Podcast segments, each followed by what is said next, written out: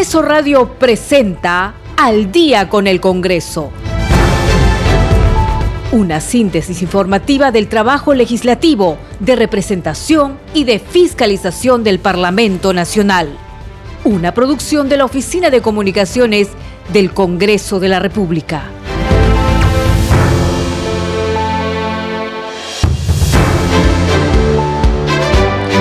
Buenas noches, bienvenidos. Esto es Al día con el Congreso. Hoy es jueves 9 de junio del 2022. Los acompaña Perla Villanueva. En los controles se encuentran Franco Roldán y Rafael Cifuentes. Vamos con las principales noticias en la jornada informativa de hoy en el Parlamento Nacional. La presidenta del Congreso, Mari Carmen Alba, informó que presentará una denuncia penal ante el Ministerio Público contra los que resulten responsables por el delito de violación del secreto de las comunicaciones en la modalidad de interferencia telefónica fue al referirse a la filtración de sus conversaciones telefónicas. Añadió que solicitará un peritaje para demostrar que los audios fueron manipulados y no van en contra de la institucionalidad. Alba Prieto sostuvo que sus acciones siempre están enmarcadas dentro de la Constitución y del reglamento del Congreso. El ministro del Interior, Dimitri Senmache Artola, deberá concurrir mañana viernes 10 de junio a la Comisión de Fiscalización y Contraloría para informar sobre las acciones ejecutadas por su despacho para ubicar y capturar al prófugo exministro de Transportes y Comunicaciones Juan Silva Villegas. La titular del Parlamento, Mari Carmen Alba, informó en la Junta de Portavoces que la legislatura en el Congreso, próxima a culminar este 15 de junio, será ampliada debido a que existen proyectos pendientes de debate en el Pleno y la congresista Kira Alcarraz cuestionó que hasta la fecha el Ejecutivo no reglamente la Ley 31458 que reconoce a miles de ollas comunes, garantiza su sostenibilidad y financiamiento.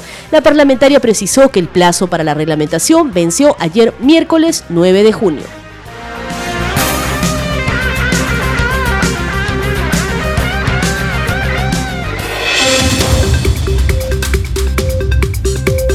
Empezamos esta edición de Al Día con el Congreso contándoles que la titular del Poder Legislativo, Mari Carmen Alba Prieto, informó que presentará una denuncia penal ante el Ministerio Público contra los que resulten responsables por el delito de violación del secreto de las comunicaciones en la modalidad de interferencia telefónica. Fue al referirse a la filtración de sus conversaciones telefónicas. Añadió que solicitará un peritaje para demostrar que los audios fueron manipulados y no van en contra de la institucionalidad. Alba Prieto enfatizó que sus acciones siempre están enmarcadas dentro de la Constitución y del reglamento del Congreso. Escuchemos. Señores congresistas, como es de conocimiento público, los días 3 y 6 de junio, respectivamente, se difundieron audios claramente manipulados y alterados con conversaciones privadas en las que participo. Como ya lo mencioné, en conferencia de prensa, luego de la difusión del primer audio y hoy en la Junta de Portavoces, quiero expresar mi rechazo y condena a estas prácticas ilegales que tienen la intención de perjudicar mi gestión, mi imagen política, pero también la imagen del Congreso de la República. Ante la difusión de estos audios manipulados, voy a proceder a presentar una denuncia penal ante el Ministerio Público contra los que resulten responsables por el delito de violación del secreto de las comunicaciones en la modalidad de interferencia telefónica tipificado en el artículo 162 del Código Penal y los demás tipos penales que correspondan. Sin perjuicio de la denuncia penal que interpondré, voy a solicitar un peritaje de parte sobre los respectivos audios, con la finalidad de demostrar que han sido manipulados. Nada de lo que se dice en los audios mencionados tienen contenido ilegal, ni van en contra de la institucionalidad y menos de la imagen del Congreso. Como se sabe, desde hace meses el proceso político peruano ha tenido ciertas particularidades y una crisis innegable a partir de posiciones y declaraciones expresadas desde el Poder Ejecutivo que lamentablemente han tenido eco en algunos parlamentarios. La posición que hemos tenido desde la mesa directiva ha sido siempre expresando el respeto a la democracia, el Estado de Derecho y a la defensa del fuero parlamentario. Particularmente siempre he insistido en decir con claridad que sin Congreso no hay democracia. Aún con la manipulación de estos audios para presentarlos fuera de contexto, mis expresiones en conversaciones privadas con colegas congresistas han sido siempre para defender el Parlamento. La referencia a las Fuerzas Armadas fue para expresar la seguridad que ellas no avalarían un cierre inconstitucional del Congreso. Y como todos saben, hubo momentos en los que se hablaba aquí y allá de un posible cierre y asalto del Congreso. Es sumamente extraño que la difusión de estos audios se haya dado en la víspera de la fuga del exministro de Transportes. Hay quienes han preferido levantar críticas y sospechas con respecto a mis conversaciones sin mencionar absolutamente nada con respecto a evidencias que sí son cuestionables y que merecen el repudio nacional. Quiero que quede claro que mis expresiones y mi posición política siempre estarán dentro del respeto a la democracia y a sus instituciones. Reitero mi respeto a las Fuerzas Armadas, que no son deliberantes y están subordinadas al poder constitucional, algo que jamás puse ni pondré en cuestión. Finalmente, vuelvo a repetir como en anteriores oportunidades, nuestras acciones siempre estarán enmarcadas dentro de la Constitución y el reglamento del Congreso de la República. Muchas gracias. En tanto, la Junta de Portavoces acordó por mayoría postergar para otra fecha, aún no definida, la sesión descentralizada del Pleno previsto en Tarapoto, en la región San Martín. La presidenta del Congreso, Mari Carmen Alba, informó además en la Junta de Portavoces la ampliación de la legislatura que culmina el próximo 15 de junio, debido a que existen proyectos que están pendientes de debate en el Pleno. Seguimos con más noticias en el día con el Congreso. El Poder Ejecutivo no ha cumplido hasta el momento con reglamentar la ley 31458 que reconoce a miles de ollas comunes en el país y por lo tanto garantiza su sostenibilidad, financiamiento y el trabajo productivo de sus beneficiarios, promoviendo su emprendimiento. Se calcula que 3.500 ollas comunes son perjudicadas por la falta de reglamentación de esta norma. En diálogo con Congreso Radio, la congresista Kira Alcarraz, de las impulsoras de esta ley, consideró que el Estado debe priorizar el hambre y lamentó que niños con anemia, adultos mayores y madres de familia sigan esperando la reglamentación de esta norma. Escuchemos la entrevista.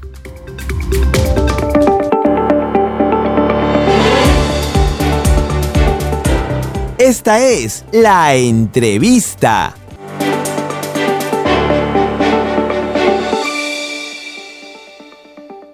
Estamos con la congresista Kira Alcarraz, parlamentaria de la bancada de Somos Perú y una de las impulsoras de la ley 31458 para las ollas comunes.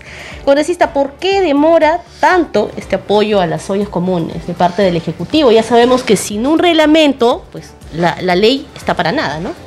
Tú mismo lo has dicho, hemos hecho un trabajo arduo de nueve meses, nueve meses que hemos hecho de todo, nos hemos sumado algunos congresistas a este proyecto y a la hora de la hora el Ejecutivo no sé por qué demora, parece que no prioriza el hambre las ollas comunes están desapareciendo y están desapareciendo porque no tienen este reglamento, ya no tienen más. Encima que estamos con una emergencia alimentaria que ya se veía venir, no entiendo qué es lo que espera el Ejecutivo, de verdad, para reglamentar algo tan, tan importante, tan importante para el país, porque estas 3.000 ollas comunes es a nivel nacional, no es solamente en Lima, es a nivel nacional muchas personas están, se alimentan de, este, estas ollas comunes, personas con discapacidad, personas adultos mayores, niños, madres, mamás solteras. Ahora por la pandemia inclusive hay hasta papás que están formando estas ollas comunes, son integrantes de muchas ollas comunes. Entonces no es posible que el Ejecutivo de verdad demore tanto en reglamentar una ley. Yo sé que hay muchas cosas que tienen que hacer, sabemos que la educación, la salud es importante, pero el hambre ¿Cuál es el argumento, congresista? Me imagino que usted habrá tenido ocasión de poder conversar con algún representante del Ejecutivo o con la misma titular del MIDIS, con la señora No, simplemente... ¿Qué es lo que le han dicho? Hasta el día de hoy no se han comunicado con nosotros, solamente eh, llamaron, dijeron que en esta semana ya se iba a reglamentar, que era posiblemente el martes, pero ya estamos jueves, estamos en un día en contra. Estamos con un día en negativo. Hace un día se venció el plazo para que reglamentaran. Y dijeron 30 días, pero no se ponen a pensar, como les vuelvo a repetir, del ciudadano de a pie, del ciudadano que vive del día a día, de los ambulantes, mototaxistas, recicladores, esas personas que viven del día a día, que no, no, no cuentan con un trabajo fijo que no cuentan como quien dice con, con, alguien que les va a pagar mensualmente ni quincenalmente. Ellos viven y dependen de estas ollas comunes. Le vas a decir que espere 30 días y ahora ya pasaste más de los 30 días. Ni siquiera cumples con el plazo. O sea, es un personal completo que ellos tienen para reglamentar. Todos los miércoles yo tengo entendido que se tienen su junta de ministros. Entonces, ¿por qué no tocan el tema del hambre? Escuchamos algunas eh, líderes de estas ollas comunes que habían eh, manifestado que habían sido notificadas ya, pero ¿qué pasó? Como usted lo ha dicho, estamos a un día de que el Ejecutivo aún no ha reglamentado esta importante ley. Me parece que se han confundido, parece que piensan que son 60 días, pero es 30 días no 60 días. Para algunos proyectos o para algunas, para este, promulgar algunas leyes, 60 días, pero este es 30 días hábiles y ya pasamos los 30 días hábiles. Y para que quienes nos escuchan, congresistas, puedan darse cuenta de lo importante que es esta ley, ¿qué ¿cuáles son los beneficios para las ollas comunes? Es que el, beneficio es que estas ollas van a estar prácticamente así como los comedores, van a ser, van a, van a tener una, eh, van a ser reconocidas como persona jurídica, van a tener un apoyo psicológico, apoyo técnico, van a tener infraestructura, aparte van a tener talleres, mensualmente van a recibir pues las donaciones para sus este, para sus para, para, cocinar mensualmente, ya no van a tener que estar dependiendo de la calidad de la gente ni de las empresas privadas que nos han ayudado muchas veces. Y te cuento, mira una anécdota. Eh, que los mercados mayoristas eran las que siempre nos apoyaban y ahora cuando hemos ido, muchas ollas han ido a pedir donaciones, lamentablemente están desabastecidos estos mercados. ¿Y qué nos, nos dan de alguna otra manera? Nos dan prácticamente su merma. A veces el tomate, por decirlo, el 50% está malogrado, pero igual lo, recolectamos, la mitad lo sacamos y la mitad cocinamos. Ya no tienen, ya no tienen, o sea, ya no tienen eh, insumos. Lamentablemente, pues este el solamente el hecho de haber escogido pues un ministro de Agricultura que no estaba calificado, mira lo que nos ha perjudicado. Ya no hay víveres en los supermercados que nos daban, en los mercados mayoristas que nos daban muchas veces cebolla, papa. Tú vas y ves, está exorbitante el precio. Entonces, obviamente, ni ellos venden, ni ellos tampoco nos pueden regalar. Pero se supone que este proyecto era para eso, para que las mamitas de las ollas comunes, de las ángeles de estas ollas comunes, ya no estén mendigando, ya no tengan esa preocupación. Porque todas las ollas comunes no cobran. Ellas lo hacen gratuitamente este trabajo y solamente se benefician con algunos menús que les dan a cada cocinera. Y hacen maravillas, ¿no? Porque como usted dice, hemos inventado la vainita saltada, yo te doy cuenta que en algún momento como las papas estaban chancadas teníamos que ponerlas en cuadradito como para que se vean mucho mejor, porque largas a veces como que no alcanzaba, pero cuadraditas sí. La menudencia de pollo. la menudencia de pollo, la cunda que le decíamos, ¿no? Que a veces muchas veces la botan, que lo usaban para la sopa, pero eso lo cortábamos en pedacito y lo metíamos para que siquiera le dé sabor a la comida. Ahora con este proyecto, este proyecto aparte que iba a tener las capacitaciones de darle un alimento balanceado, porque también otro problema que tenemos y que no sé, el ejecutivo parece que no tiene no tiene mapeado, es la anemia. A raíz de la pandemia también muchos niños hemos detectado que están con anemia, están desnutridos. Entonces, de por sí ya el no tener pues los víveres básicos, por lo menos para que estas ollas comunes trabajen y puedan de alguna otra manera eh, darle este apoyo a estas personas este, de bajos recursos, yo no entiendo de verdad, no entiendo ¿Qué es lo que les falta? Al ser reconocidas quiere decir que también son visibles, sí. están formales. Sí. De esa manera pueden ser empadronadas por, los, por las municipalidades, por las autoridades locales. El trabajo de las municipalidades era empadronar a todas las ollas, ollas que estuvieran realmente legalizadas, formadas, no ollas fantasmas, mm. porque lamentablemente las denuncias que he recibido, Ventanilla, Caraballo, Los Olivos, San Juan de Lurigancho, es que muchas ollas les quitan los víveres y forman unas ollas con cinco, con seis personas y arman esa olla. Y esta olla solamente, ¿por qué la arman? Para que apoye al candidato. Porque para nuestra mala suerte, y lo digo así, esto está ocurriendo justamente en época de candidatura.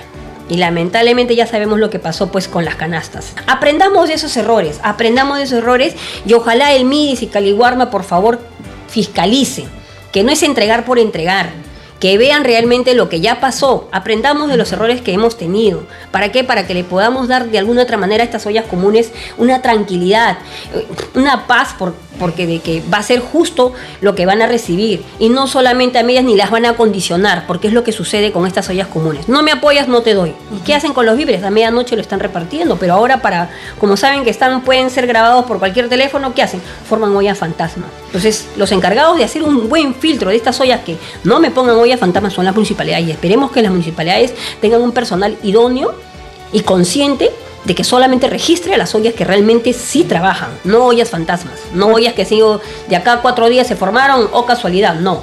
Son ollas que han estado desde la pandemia hasta adelante. Ahora, esta ley tuvo un consenso eh, aquí en el Congreso, ¿no? Por supuesto, fue por respaldada unanimidad. por todos los grupos políticos, hay que precisarlo. Claro, es que todos los partidos políticos saben que el hambre no espera y todos votaron a favor y eso fue algo que demostró que cuando uno trabaja por un fin y por una misma causa que es justa, todos están de acuerdo y no, no, no existieron este, tintes políticos, todos votaron por unanimidad. Yo me sentí feliz porque dije, así deberían ser, ¿no? Que todos los proyectos, así no te caiga el congresista, así no te caiga el partido, pero si es bueno y bueno para la población, debes apoyarlo, porque eso se llama democracia. No te cae el congresista, pero su proyecto es bueno, apóyalo pues. ¿Cuál sería la invocación ya, eh, y esto pues de cara, no sé, con una esperanza de que se pueda reglamentar en las próximas horas, en los próximos días, no lo sé, de parte Yo estoy Ejecutivo? contando horas. De verdad, yo tengo la esperanza de que pasen, de que en el transcurso del día eh, ya lo hayan reglamentado, que eh, recibamos la llamada esperada de Midis o de Caliwarmi, que nos digan ya salió, eh, para poder comunicar, ¿no? O que salga el comunicado en televisión o en el canal del Congreso, para que estas ollas puedan verlas y digan ya está reglamentado, ya están reconocidas como personas jurídicas, ya van a tener sus víveres, ya van a estar en paz, van a trabajar como deben ser, ¿no? Así y lo que el- esperamos Más que también. nada, el Estado se acordó de ustedes, por fin. Así lo esperamos también, congresista, y así estaremos informando. Muchas gracias. Gracias también por estar aquí.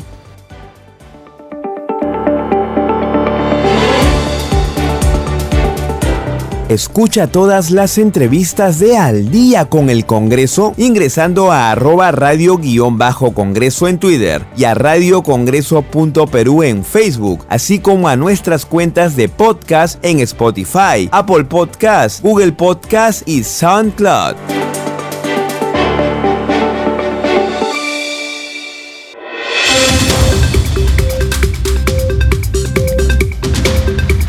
Noticias, el ministro del Interior Dimitri Semanche Artola concurrirá mañana viernes 10 de junio a partir de las 9 de la mañana a la Comisión de Fiscalización y Contraloría para informar sobre las acciones tomadas por su despacho con el fin de ubicar y capturar al prófugo exministro de Transportes y Comunicaciones Juan Silva Villegas. Así lo informó el presidente de este grupo de trabajo, Héctor Ventura. El parlamentario precisó que el titular del Interior también deberá referirse a los casos de los prófugos Bruno Pacheco Castillo, ex secretario general de Palacio de Gobierno, y de Fray Vázquez Castillo, sobrino del jefe del Estado. Escuchemos. eh, a fin de que pueda eh, declarar y explicar eh, sobre la omisión respecto al hoy prófugo Juan Silva, ex ministro de Transportes. A pesar que ya desde eh, fecha anterior el eh, ministro del Interior Semanche ya tenía conocimiento de las eh, llamadas o las comunicaciones telefónicas que tenía Samir Villaverde, investigado en la Comisión de Fiscalización, no solamente tenemos declaraciones de testigos, de investigados, sino tenemos también medios probatorios como chats, eh, comunicaciones como la de ahora Samir Villaverde, Samir Villaverde y el hoy prófugo eh, eh, Juan Silva, y ahora esta actitud evidentemente de responsabilidad para obstruir la investigación en la Comisión de Fiscalización y en el Ministerio Público. Y esa actitud de eh, rehuir a las obligaciones para declarar y poner en manifiesto cuáles son los hechos ciertos respecto a la evidente responsabilidad como brazo articulador de una organización criminal de Juan Silva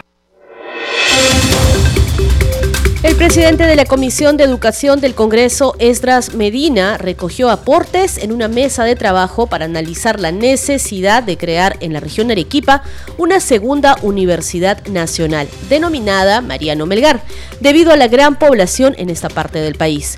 Medina Minaya también informó sobre los 15 proyectos de ley dictaminados en la Comisión de Educación que están pendientes en la agenda del Pleno, como el pago de la CTS a los auxiliares de educación y docentes contratados, así como la ley de institutos superiores, pedagógicos y artísticos, entre otros. Escuchemos. Primeramente, este, decirte que estamos nosotros trabajando con el deseo de seguir avanzando en, el- en el sector de educación y hemos visto la necesidad en la región Arequipa que tiene 1.400.000 habitantes y tenemos una sola universidad nacional. Es necesario que el gobierno y todas las instituciones, tanto locales y regionales, pongamos, pongamos el hombro para empezar a dar el nacimiento a la Universidad Mariano Melgar, que sería la segunda universidad nacional en Arequipa. ¿Y qué, qué falta para que se logre este propósito? Bueno, ya empezamos.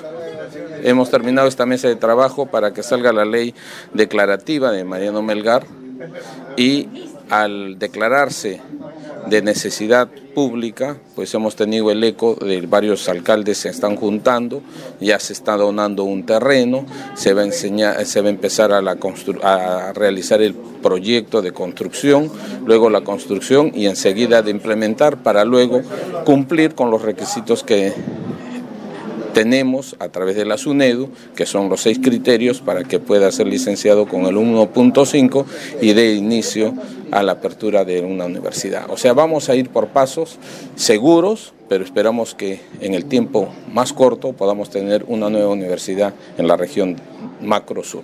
¿E-, ¿Este proyecto pasaría por alguna comisión de repente?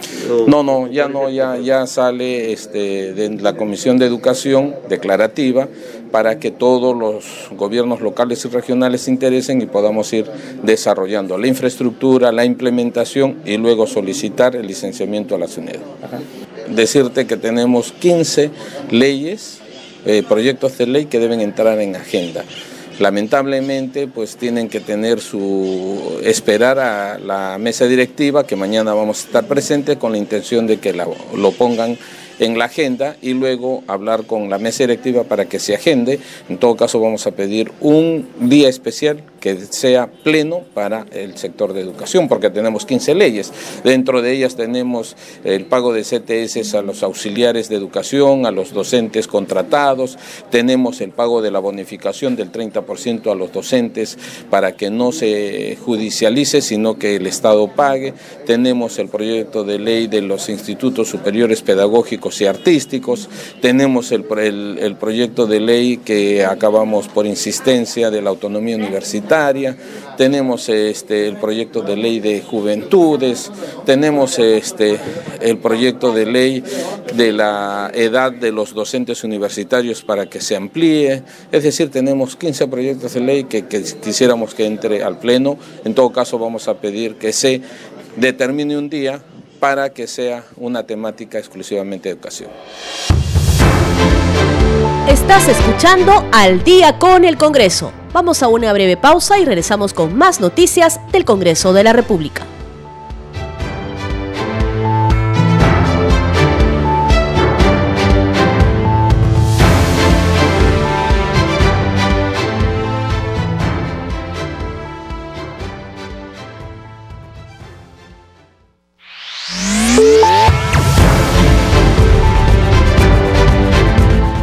Continuamos en Al día con el Congreso. Bienvenidos a la segunda media hora informativa de Al día con el Congreso. Antes de continuar con nuestras noticias, repasemos nuestros titulares. La presidenta del Congreso, Mari Carmen Alba, informó que presentará una denuncia penal ante el Ministerio Público contra los que resulten responsables por el delito de violación del secreto de las comunicaciones en la modalidad de interferencia telefónica fue al referirse a la filtración de sus conversaciones telefónicas y añadió que solicitará un peritaje para demostrar que los audios fueron manipulados y no van en contra de la institucionalidad. Alba Prieto sostuvo que sus acciones siempre están enmarcadas dentro de la Constitución y del reglamento del Congreso. El ministro del Interior, Dimitris Enmanche Artola, deberá concurrir mañana viernes 10 de junio a la Comisión de Fiscalización y Contraloría para informar sobre las acciones ejecutadas por su despacho para ubicar y capturar al prófugo ex ministro de Transportes y Comunicaciones, Juan Silva Villegas. La titular del Parlamento, Mari Carmen Alba, informó en la Junta de Portavoces que la legislatura en el Congreso próxima a culminar este 15 de junio será ampliada debido a que existen proyectos pendientes de debate en el Pleno. Y la congresista Kira Alcarraz cuestionó que hasta la fecha el Ejecutivo no reglamente la Ley 31458 que reconoce a miles de ollas comunes, garantiza su sostenibilidad y financiamiento. La parlamentaria precisó que el plazo para la reglamentación venció ayer miércoles 9 de junio.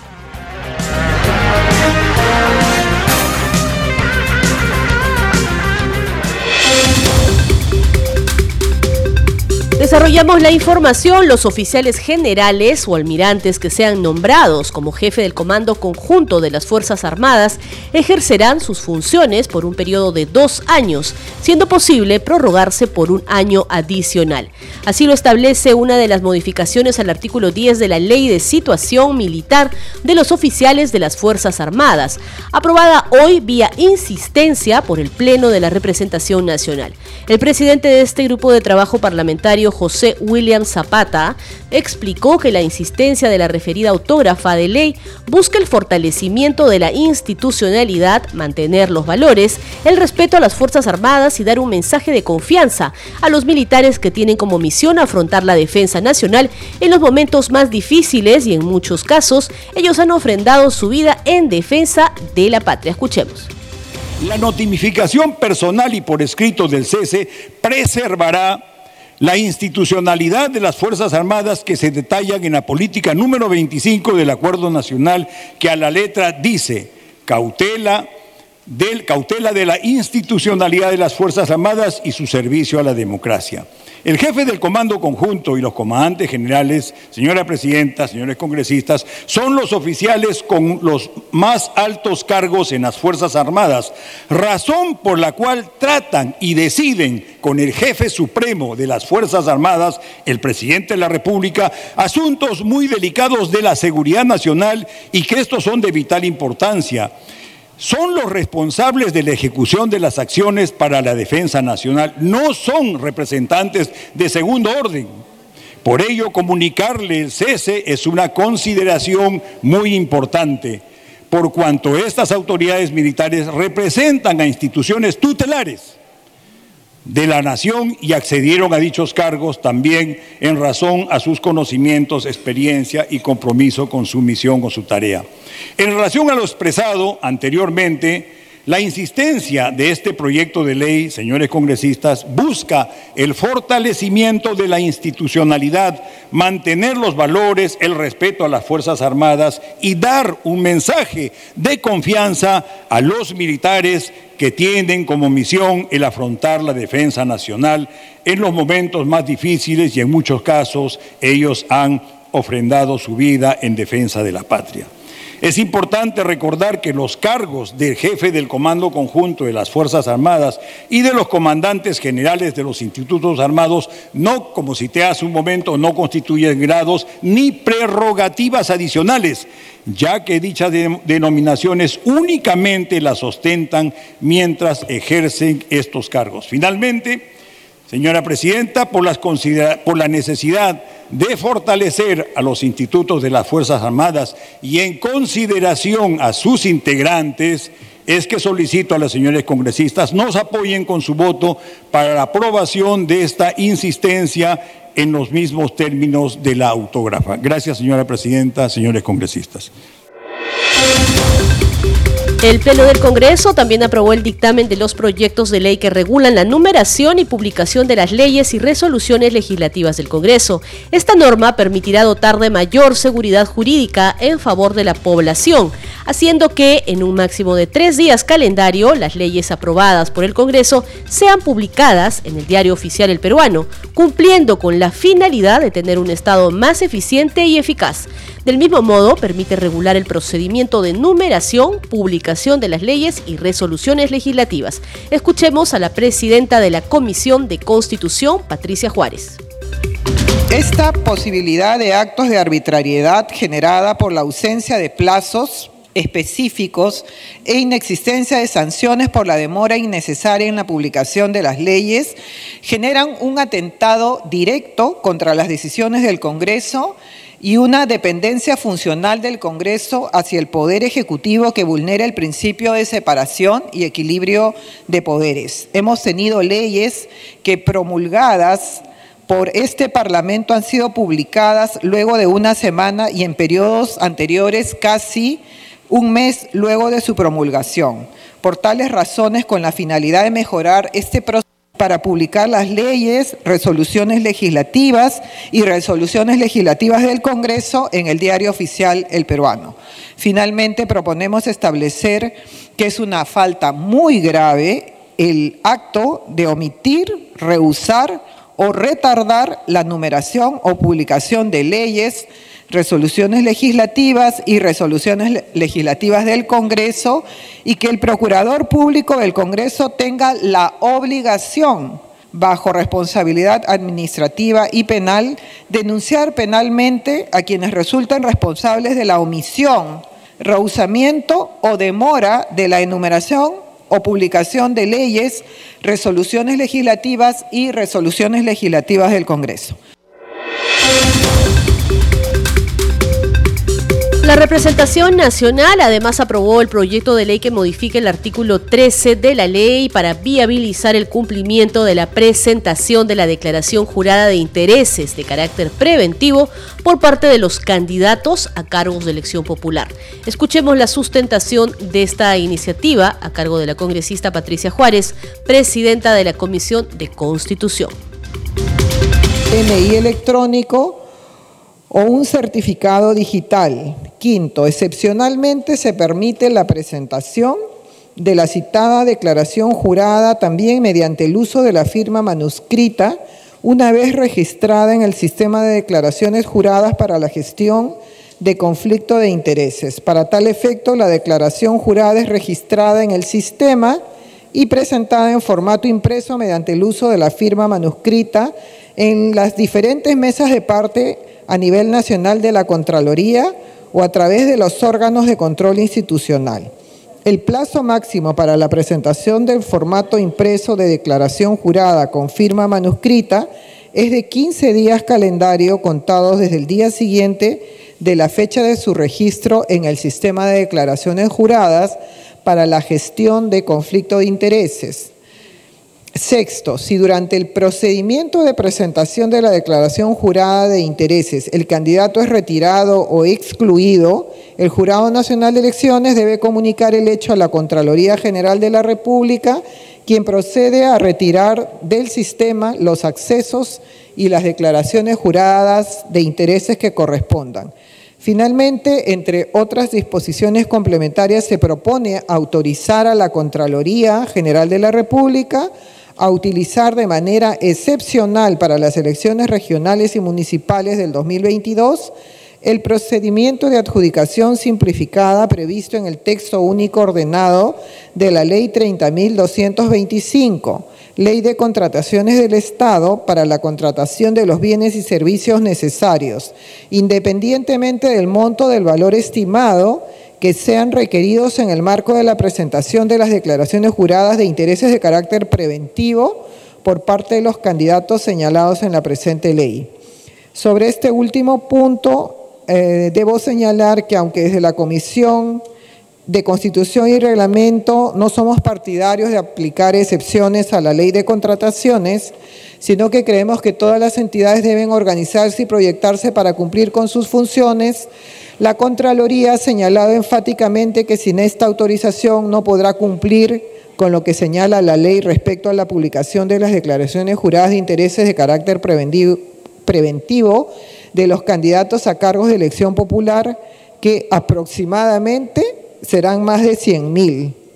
Por lo tanto, se propone que por única vez se autorice a utilizar un mecanismo de contratación especial. Eso es todo, señora Presidente, culminado con la sustentación del predictamen. Muchas gracias. Y antes de aprobar que los candidatos a los comicios ediles y regionales presenten declaración jurada de intereses, se produjo el eh, debate multipartidario de reglamento. Escuchemos la intervención de la congresista Ruth Luque de Cambio Democrático.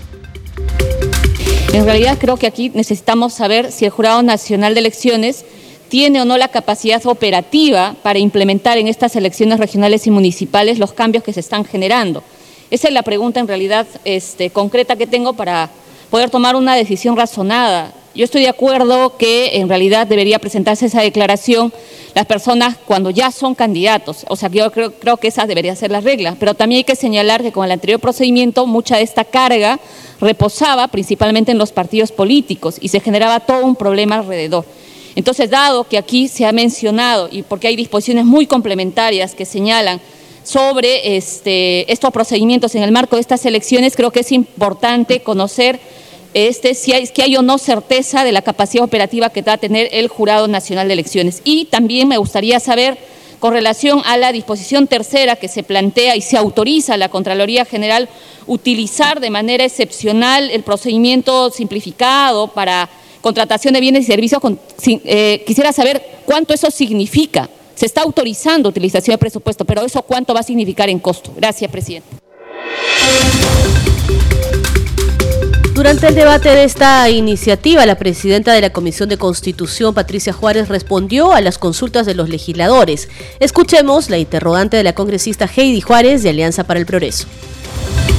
Gracias, presidenta. A través de usted quisiera eh, preguntarle a Patricia con respecto al proyecto. Ella mencionaba y decía que el candidato que presentara de forma tardía o no presentara su declaración jurada no tendría ninguna sanción o ninguna exclusión pero estoy leyendo el proyecto de ley y no, no lo menciona acá en el proyecto. Quisiera que me aclare ese aspecto, por favor, que es importante. Gracias. Congresista Juárez, por favor. Sí, muchas gracias. Muchas gracias por la pregunta. Efectivamente, eh, el texto no contempla ninguna sanción en caso, eh, en caso, digamos, no se presente esta declaración jurada de intereses.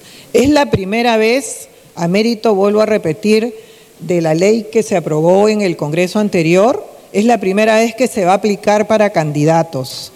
Pero la ley no establece ninguna sanción en caso de incumplimiento. Y como todos sabemos, las sanciones son expresas.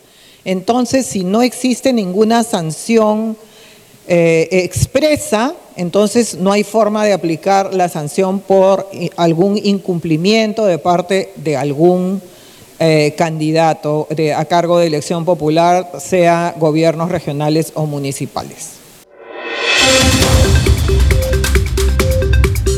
Contamos ahora que el Poder Judicial decidió conceder una medida cautelar solicitada por el Sindicato de Trabajadores de la Defensoría del Pueblo y dispuso que el Congreso suspenda de manera provisional el procedimiento de elección del nuevo defensor del pueblo, convocado por una comisión del Parlamento, hasta que se culmine la tramitación de este proceso.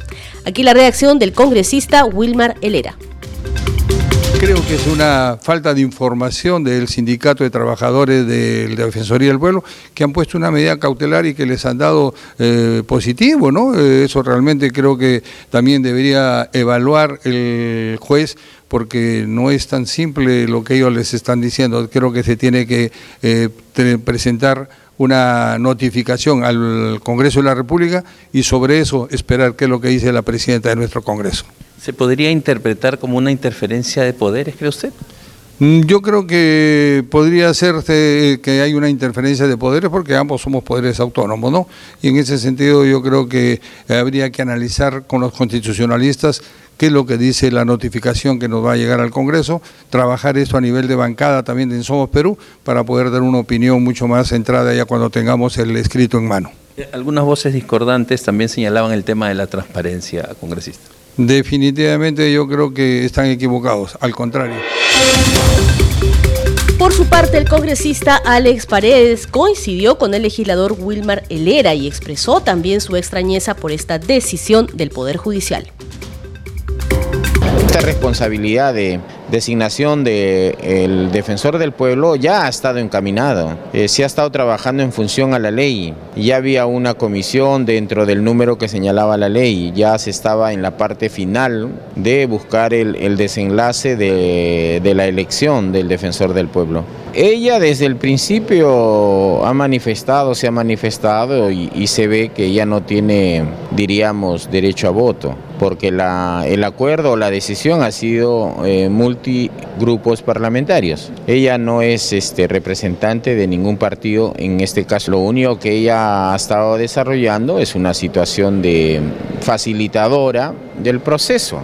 ¿no? Más nada. Entonces no veo por qué la obstaculización que, que, están haciendo ¿no? para este proceso, al contrario, impide que la Defensoría del Pueblo tenga una autoridad elegida conforme a ley.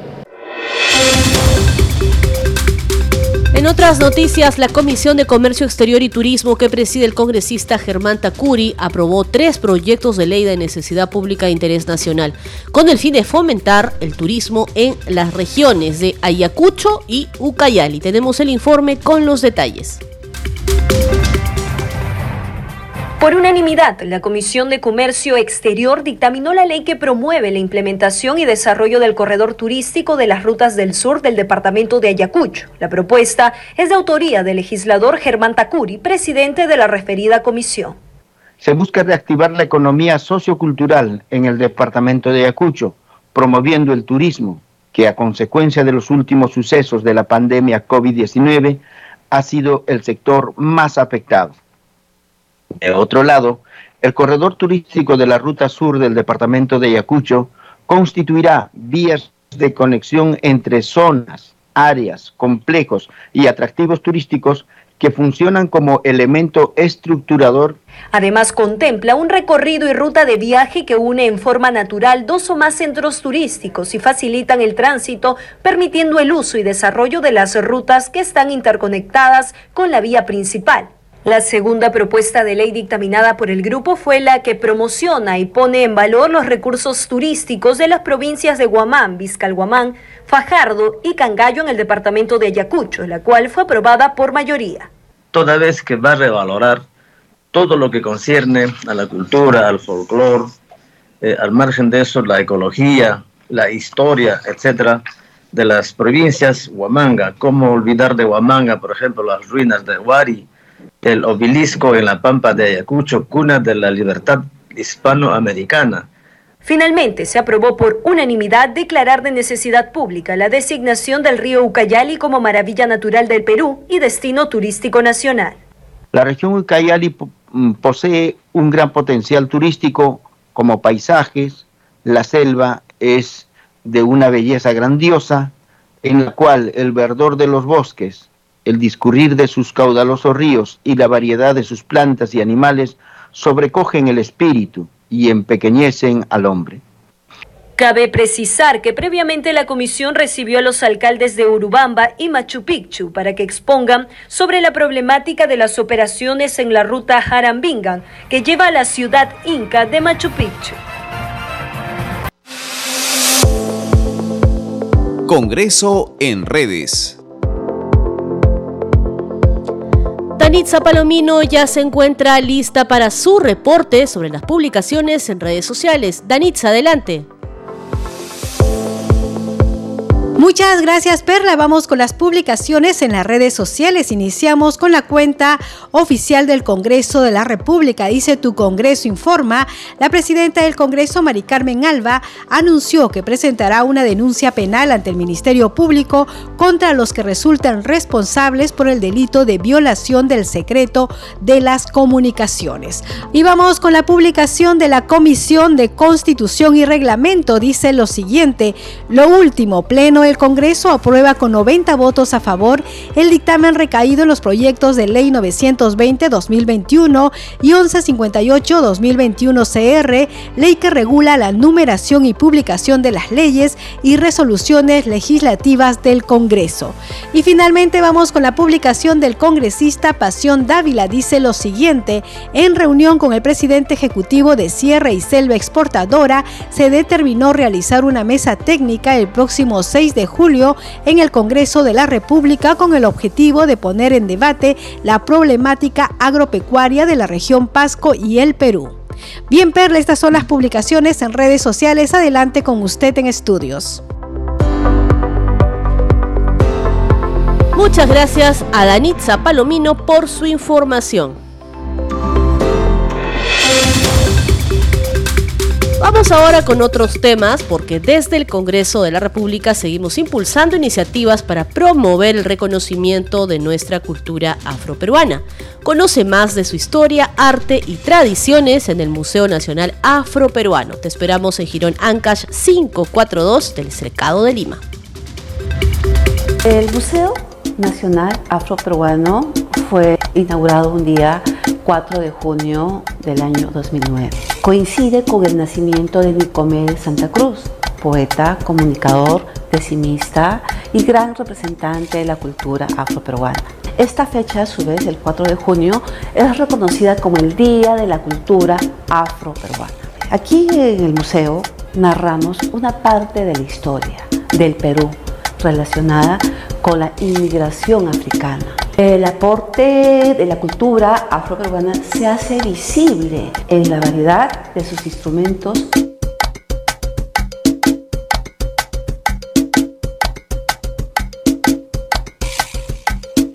fueron muy creativos desde el momento que ellos se van desarrollando bajo el dominio español. Nosotros hacemos investigación y dentro de los libros que podemos leer, eh, registramos precisamente, vemos, se va dando como una especie de sincretismo, una fusión. Después de 350 años en los que permanece este sistema esclavista, finalmente Ramón Castilla, que por cierto era llamado mariscal, decreta la abolición de la esclavitud en uno de los cuarteles de la ciudad de Huancayo. Los invito a que vengan a conocer parte de la historia, vengan a conocer el Museo Nacional Afroperuano.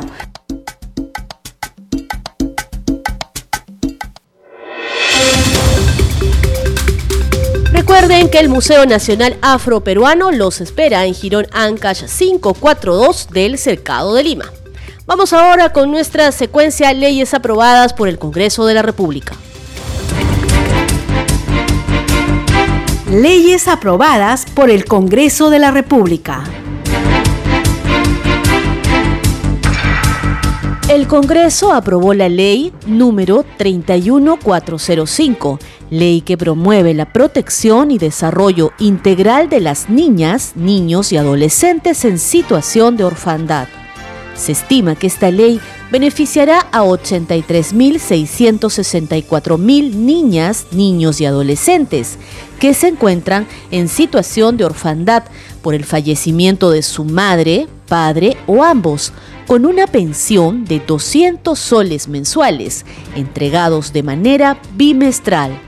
Además de la pensión monetaria, esta ley permitirá un acompañamiento psicológico y educativo, así como la creación del registro de información de niñas, niños y adolescentes en situación de orfandad, que permitirá sincerar y actualizar la información sobre los menores de edad en situación de orfandad.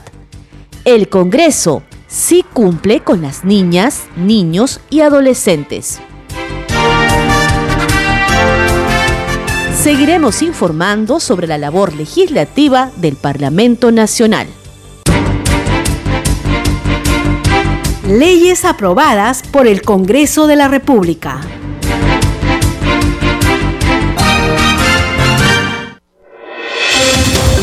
Antes de despedirnos, vamos con nuestros titulares de cierre. La presidenta del Congreso, Mari Carmen Alba, informó que presentará una denuncia penal ante el Ministerio Público contra los que resulten responsables por el delito de violación del secreto de las comunicaciones en la modalidad de interferencia telefónica. Fue al referirse a la filtración de sus conversaciones telefónicas, añadió que solicitará un peritaje para demostrar que los audios fueron manipulados y que no van en contra de la institucionalidad. Alba Prieto sostuvo que sus acciones siempre están enmarcadas dentro de la Constitución y del reglamento del Congreso. El ministro del Interior, Dimitri Senmache Artola, deberá concurrir mañana viernes 10 de junio a la Comisión de Fiscalización y Contraloría para informar sobre las acciones ejecutadas por su despacho para ubicar y capturar al prófugo exministro de Transportes y Comunicaciones, Juan Silva Villegas. La titular del Parlamento, Mari Carmen Alba, informó en la Junta de Portavoces que la legislatura en el Congreso próxima a culminar este 15 de junio será ampliada, debido a que existen proyectos pendientes de debate en el Pleno. La congresista Kira Alcarraz cuestionó que hasta la fecha el Ejecutivo no reglamente la Ley 31458 que reconoce a miles de ollas comunes, garantiza su sostenibilidad y financiamiento. La parlamentaria precisó que el plazo para la reglamentación venció ayer miércoles 9 de junio.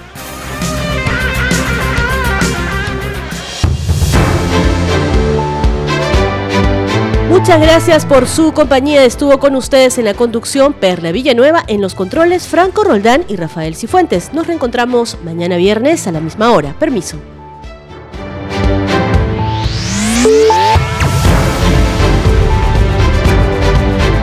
Congreso Radio presentó Al día con el Congreso. Una síntesis informativa del trabajo legislativo, de representación y de Fiscalización del Parlamento Nacional. Una producción de la Oficina de Comunicaciones del Congreso de la República.